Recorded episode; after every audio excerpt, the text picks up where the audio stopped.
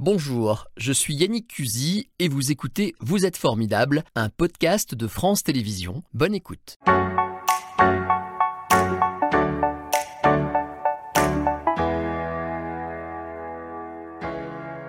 Bonjour Sarah Schmitt. Bonjour. Bienvenue. Vous êtes, je le disais à l'instant, la nouvelle directrice de la coopérative de mai.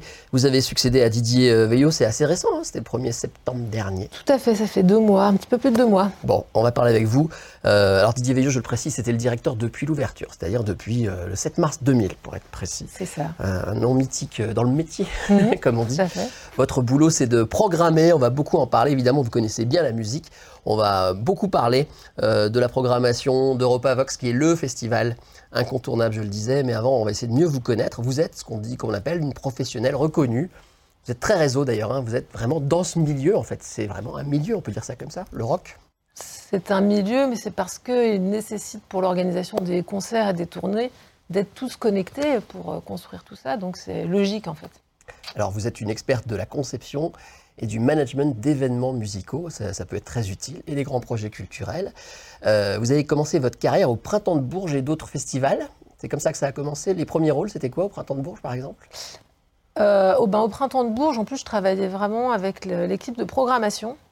Mais euh, pour construire, une fois qu'eux avaient imaginé la programmation, euh, toute la mise en œuvre, le contrat, les suivis, les relations avec les agents des, des artistes. C'était ça comment, ma comment on en arrive là, en fait? C'est parce qu'on aime la musique, tout simplement, et on, on veut faire Alors, ça euh, en l'occurrence, à ce moment-là, c'est vrai qu'il n'y avait pas de formation qui existait. En tout cas, moi, je ne savais pas qu'il y avait tous ces, ces types de métiers qui étaient, qui étaient possibles. J'adorais la musique, mais moi, je faisais la musique classique. Ah oui Euh, J'adorais les concerts, j'écoutais beaucoup de rock euh, en arrivant à Paris, en faisant mes études à Paris. J'ai découvert vraiment les concerts. Mais euh, c'est vrai que je ne savais pas du tout qu'on pouvait faire un métier euh, de, par ce biais-là. Et euh, c'est plutôt parce que j'ai démarré à la fête de la musique, j'ai fait un stage découvert par hasard euh, sur les petites annonces sur les murs de la fac. Euh, et en faisant la fête de la musique, en organisant avec eux euh, certains concerts à Paris, euh, j'ai vu qu'il y avait une connexion possible, qu'il y avait des stages à faire, qu'il y avait des, beaucoup de gens qui travaillaient dans ce domaine-là. Et ça m'a, c'est ce qui m'a fil en aiguille. C'est fou ce que Jacques Lang a fait sans le savoir. vous avez dirigé le nouveau casino à Paris, qui est une salle un peu spéciale avec euh, 300 événements par saison, c'est ça? Et des événements.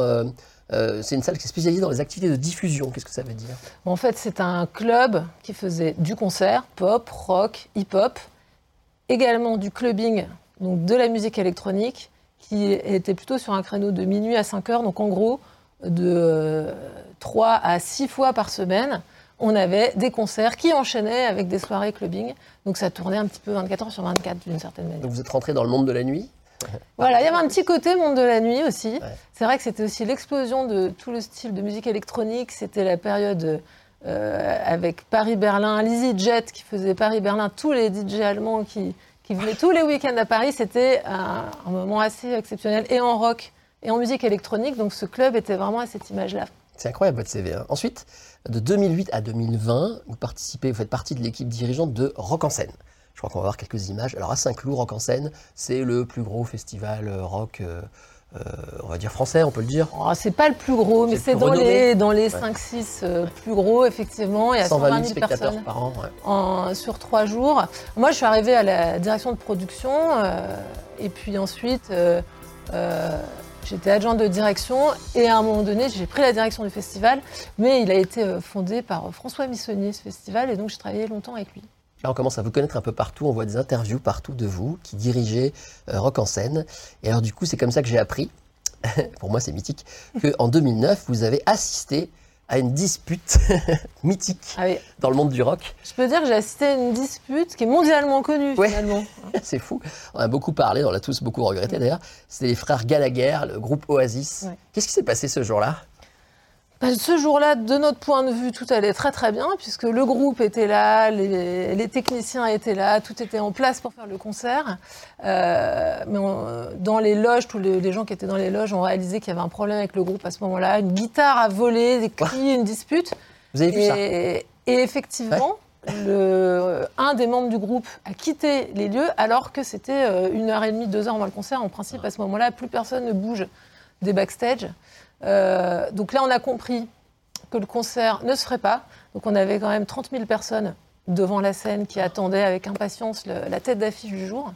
Donc ça, c'était notre premier souci, c'était de gérer euh, ce problème-là. Comment puis, vous faites dans ces cas-là? C'est vous qui y allez? Dans Euh, ces, euh, dans ces cas-là, on se réunit en urgence et Ouais. surtout, on se dit, il faut absolument que dans deux heures, on ait quelqu'un sur scène à peu près la- au même moment pour, pour donner quelque chose au public qui attend. En fait, c'était euh, un tournant de l'histoire du rock, euh, Bah, en fait, rock international. hein. À ce moment-là, on a compris qu'ils se séparaient. C'est pas uniquement que le concert se faisait pas. Ils ont annoncé leur séparation le soir même. Donc c'était un gros moment euh, très éprouvant et très marquant parce qu'on ne s'y attendait pas du tout, honnêtement. Incroyable. Vous êtes la première directrice d'un grand festival français. Première femme, en fait, à la tête d'un grand festival français. Alors, il y a d'autres femmes directrices de festival, mais à ce moment-là, sur cette euh, capacité-là, euh, c'était au moment où je suis arrivée à la direction, c'était le cas. Alors, je précise que pour euh, Rock en scène, vous succédiez à un garçon qui s'appelle François Missonnier. Vous étiez son Oui. adjoint. Tout à Et fait. c'est lui, si je ne me trompe pas, qui a fondé Europavox. Tout va à arriver fait. bientôt. Voilà. Tout à fait. Vous avez aussi, euh, ça c'est très important, on en a un peu parlé, puis alors c'est fou comme ça paraît loin déjà, en 2021, vous avez coordonné un concert très particulier Ouais. euh, qui s'appelait le Grand Concert Test Ambition Live Again à l'Accor Arena de Paris. Tout le monde s'en souvient, et pour cause. C'était L'idée c'était de faire un concert pour tester la transmission du Covid si on reprenait les concerts. hein. Je résume, c'est un peu ça. c'était comment tester concrètement le fait de remettre dans un concert des gens sans distanciation, puisque durant les mois précédents, on devait distancier les gens et les mettre en assis pour suivre un spectacle, sans distanciation avec un masque classique, euh, tester la transmission pour démontrer que si on testait, et d'ailleurs on a testé tous anti-Covid à ce moment-là, si on testait les gens et s'ils avaient un masque, il y avait une possibilité de faire des concerts sans euh, distanciation. C'est un point très important pour toute la profession et c'est euh, plusieurs euh, producteurs et le syndicat des producteurs, mais avec le ministère de la Santé également pour la partie recherche, parce que c'était vraiment une recherche scientifique, qui ont organisé ce concert, euh, enfin cette expérience. plutôt. Avec le recul, euh, est-ce que vous pensez par exemple plutôt avec, oui, avec le recul, est-ce que vous pensez que dans le futur, on refera la même chose? C'est-à-dire si un Covid ou je ne sais quoi redémarre, vous pensez que c'est la même, de la même manière qu'on réagira, on arrêtera toute culture, tout festival? Parce que ça a été très dur à ce moment-là. Je pense qu'on réagira quand même différemment, mais c'est pour ça que cette expérience, elle était très importante, parce que je pense qu'elle portera euh, des informations euh, qui seront utiles, j'espère pas trop trop vite, mais peut-être dans d'autres contextes, mais y compris dans le contexte du Covid, mais euh, par extension, je pense que ça donne de bonnes pistes. Et je pense qu'on réagira différemment, mais euh, je ne sais pas de quel ordre serait une nouvelle crise, Avec donc on ne peut pas savoir. l'autre. Voilà. Alors, on va tout à l'heure parler évidemment hein, de la COP de mai et de, d'EuropaVox. Juste avant de passer à autre chose, quand vous avez été embauché pour euh, la COP de mai, ça s'est fait au niveau euh, municipal, régional, le maire de Clermont, enfin, il y a beaucoup Mhm. de décideurs. Ils vous ont choisi pourquoi? Parce que ce qui est dit officiellement, d'ailleurs je crois que c'est sur le site internet de la COP de mai, c'est l'idée, c'est grâce à vous, on va donner une ambition nationale, une nouvelle signature nationale à la COP de mai, ça fait lourd sur les épaules. Ou est-ce que c'est parce que vous êtes une femme euh, et que c'est pas si courant finalement dans ce domaine?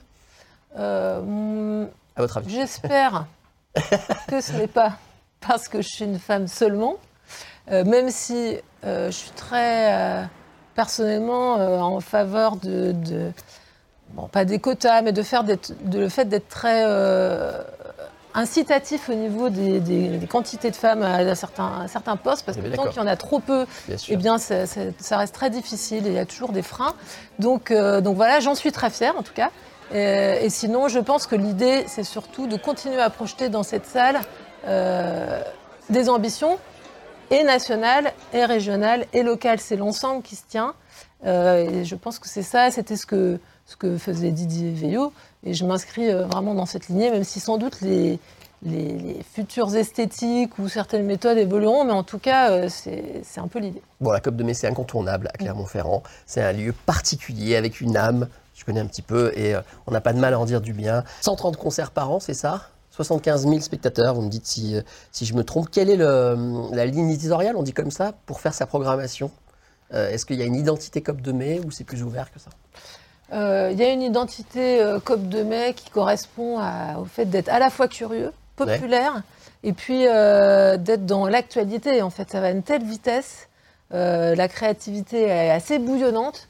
Donc le but du jeu, c'est d'être euh, prescripteur quand même, d'aller chercher des choses qui, vont, euh, qui sont en devenir, d'attirer l'attention du public et de faire des grands rassemblements populaires en même temps. Là, par exemple, on travaille beaucoup à l'avance parce que j'imagine que pour il doit y avoir une petite concurrence entre les salles autour en France. Pour avoir des artistes, il faut s'y prendre combien de temps à l'avance? Alors, il y a une concurrence, puis il y a une question d'organisation surtout. hein. Il faut prévoir euh, une tournée, ça veut dire qu'il y a un développement par rapport à une sortie de disque, et puis il faut organiser la logistique avec les déplacements. Donc, il faut s'y prendre à l'avance.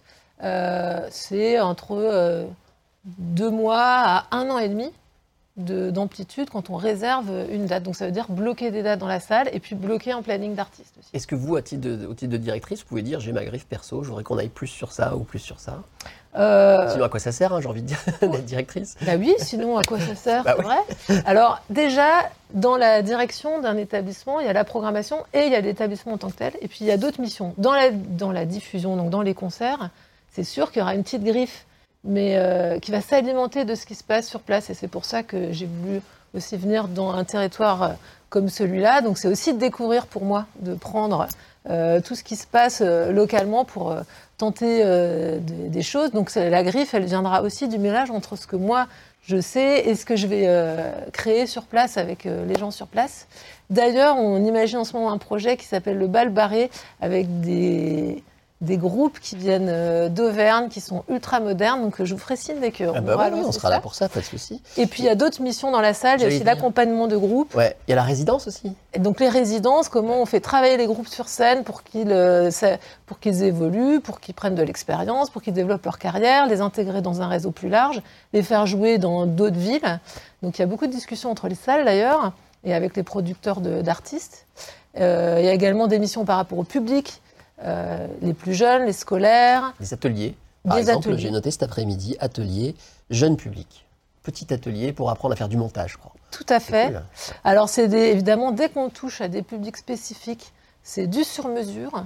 Euh, donc, c'est des, petites, euh, voilà, c'est des petits groupes de gens, que ce soit des enfants ou d'autres catégories. Et donc, on, on monte des programmes qui sont liés un petit peu à notre programmation, euh, voilà, pour s'adresser à différents types de- d'audience.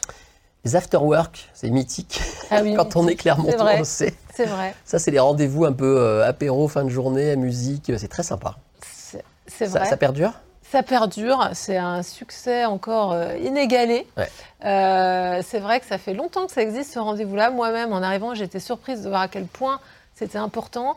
Ce qui est très important, c'est que ça crée un rendez-vous Ouais. mensuel où euh, il y a une grande, euh, voilà, un grand rassemblement. ah, Euh, il y faut a- y être, hein, si on veut être auvergnat, Ah oui. il faut, faut y être un Il moment. faut y être. C'est Le point de rendez-vous qui finit euh, plus en clubbing avec. on n'oublie pas de mettre les DJ en devenir aussi de voilà que les programmateurs, que l'équipe de, de la Copé a repéré. Donc donc je le conseille à tout le monde. Europavox tous les ans, 50 concerts, 40 000 spectateurs. Euh, Est-ce qu'il y a des choses à annoncer déjà Et- Parce que là, on est un peu en milieu de saison, enfin entre les deux. Comment vous préparez la prochaine édition? Je sais pas, il y a un scoop, on peut rêver. Alors le scoop, c'est que ça se prépare de plus en plus. On n'a jamais été si proche de l'annonce. C'est ça le scoop. Ah, j'ai pas de bol. Donc c'est François euh, Missionnier, l'équipe. Il y, a- il y a aussi des, des- voilà, des- un peu une réorganisation dans la programmation euh, où évidemment la coopérative de mai et Europavox sont en, en harmonie là-dessus. Et donc euh, voilà, c'est ça bouillonne. Il faut, faut Pas de attendre nom un pour l'instant. Ah, je, peux, je peux rien dire. ok, ça fait, ça fait du Ça fait partie du teaser, jeu. C'est bien, c'est bien. Euh, je voudrais qu'on parle de deux, trois choses dans la pro- programmation qui s'annonce, que vous nous en avez signalé. Alors, on a quelques trucs à vous montrer que je connais pas. Alors, il y en a un, je vais commencer, c'est Archive, je connais pas. Archive, Ah bah voilà, groupe anglais Archive, qui a Sorry. quand même des. je crois qu'on a des images, on va les voir au fur et à mesure. Archive, Ah, j'espère. Ils ont joué à Rock en scène d'ailleurs il y a longtemps. Ah ça c'est un groupe anglais vraiment. euh, Allez-y, allez-y, on vous écoute en même temps. vraiment référencé. Il y a beaucoup de. Ça, c'est notre date un petit peu qu'on a pour 2023, un peu international, qu'on peut annoncer dès maintenant. C'est pour ça qu'on est content de les avoir. Ça a l'air vachement bien. Je connaissais pas du tout, mais ça a l'air très très bien. Ça me rappelle autre Ouais. chose, mais ça me vient pas là tout de suite.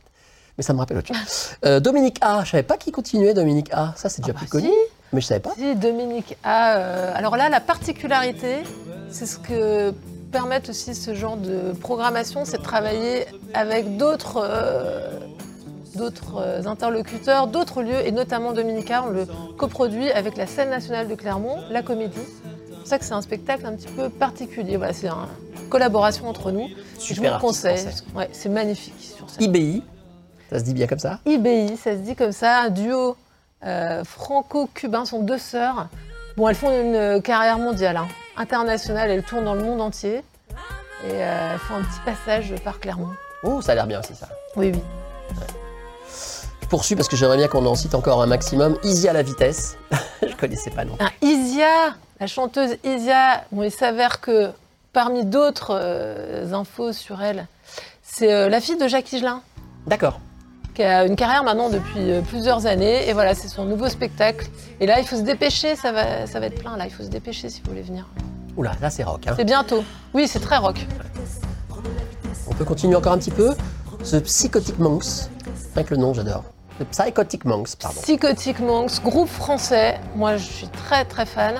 Ouais. Et là, c'est très très rock. Si Isia c'est rock, alors Psychotic Monks c'est psychotiquement rock. D'où ils sortent ce- ces derniers là, on sait pas Euh, je crois que c'est la région parisienne. D'accord.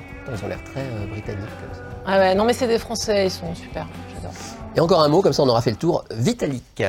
Vitalik, alors un grand nom de la musique électronique française, carrière internale- internationale aussi. Fois que je l'ai vu, c'était à l'Accor Arena.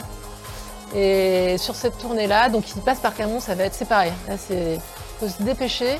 Et c'est un- en plus, c'est un- du gros son, c'est pour danser, c'est pour faire la fête, et c'est un très beau show lumière également. Avec tout ce qu'on a dit sur tous ces artistes, tout ce que vous avez traversé, j'ai du mal à cerner si vous êtes plus rock, plus électro, plus quoi. Eh bien, Vous, je suis personnellement. plus, euh, plus, plus tout. Plus tout. En plus, il y a des Vous magnifiques mélanges en ce moment, donc euh, n'avez pas le droit de dire, je préfère ça. c'est pas que j'ai pas le droit, c'est que je peux pas parce que j'aime autant le rock que le- que l'électro et que tous les mélanges et tout ce que tout ce que le hip-hop amène et tout ce qu'il est en train de transformer. Avant qu'on se quitte, photo formidable, vous vouliez rendre hommage à cette dame. euh, qui, Oui. Alors expliquez-nous. Joël, Joël Veilleux, Joël Veilleux, sa fondatrice, euh, qui était directrice d'une association, l'association 6-3, qui fait de la restauration et de l'insertion par l'activité économique, par le travail, Ouais. qui accompagne des jeunes, et euh, qui était un projet conjoint avec la coopérative de qui l'est toujours, puisqu'ils font restaurateur, mais aussi euh, tout ce qui est catering, c'est-à-dire toute la restauration pour les artistes Ouais. en tournée. Et Joël nous a malheureusement quittés il y a quelques jours, donc euh, on a tous une pensée pour elle.